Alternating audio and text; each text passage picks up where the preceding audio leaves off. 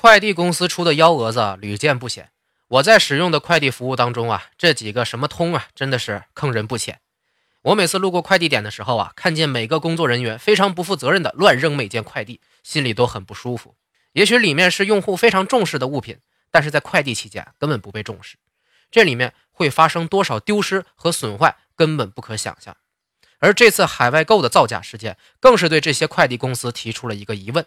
欺骗消费者的生意究竟还能做多久呢？今天的无双漫谈微信公众号给你看一篇关于快递公司造假、海外购的报道，警醒一下自己和朋友吧。